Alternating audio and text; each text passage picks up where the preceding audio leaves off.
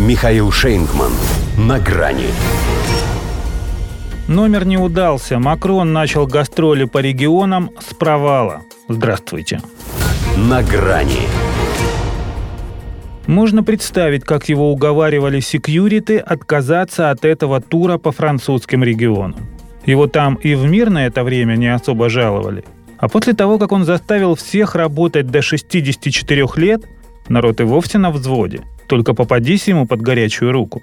Министры и прочие правительственные чиновники от греха подальше один за другим отменяют рабочие командировки.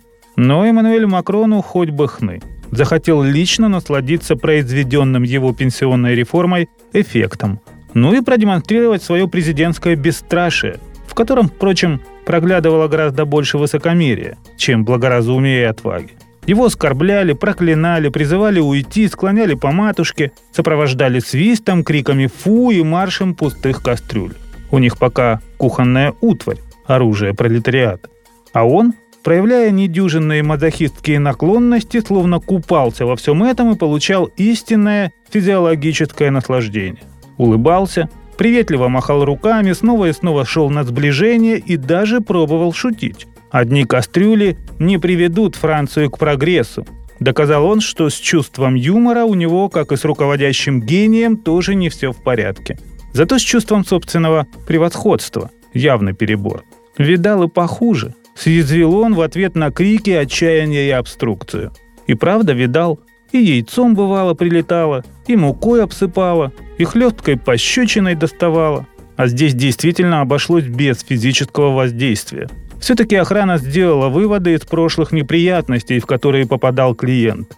Но французские СМИ все равно начало макроновских гастролей по городам и весям назвали провальным. На деревообрабатывающем заводе «Матис» в департаменте Нижний Рейн, например, ему и вовсе устроили темную. Стоило ему переступить порог предприятия, спланированно выключили свет. Причем во всем околотке. А ведь он даже пытался согражданам сочувствовать в стиле Пожалел волк кобылу, оставил хвост до гриву. «Знаю», — сказал, — «никто не хочет работать на два года больше». Как еще не добавил «только я», и не на два, а на целых пять. Впрочем, не факт.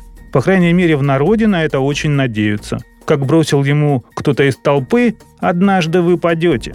«Я знаю, откуда я вышел и знаю, куда я вернусь». Невозмутимо парировал тот, не уточнив, какое именно место он все-таки имеет в виду, империю Ротшильдов, по сути и командировавшую его в Елисейский дворец, или то, откуда дети берутся.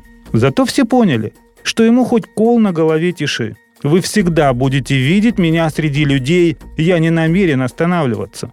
Отмахнулся Макрон от народных масс и поехал дальше. На очереди у него был Южный департамент ЭРО. Правильно, надо же выполнить хоть один наказ избирателей. Они, правда, настаивали, чтобы его эротическое путешествие было пешим. До свидания. На грани с Михаилом Шейнгманом.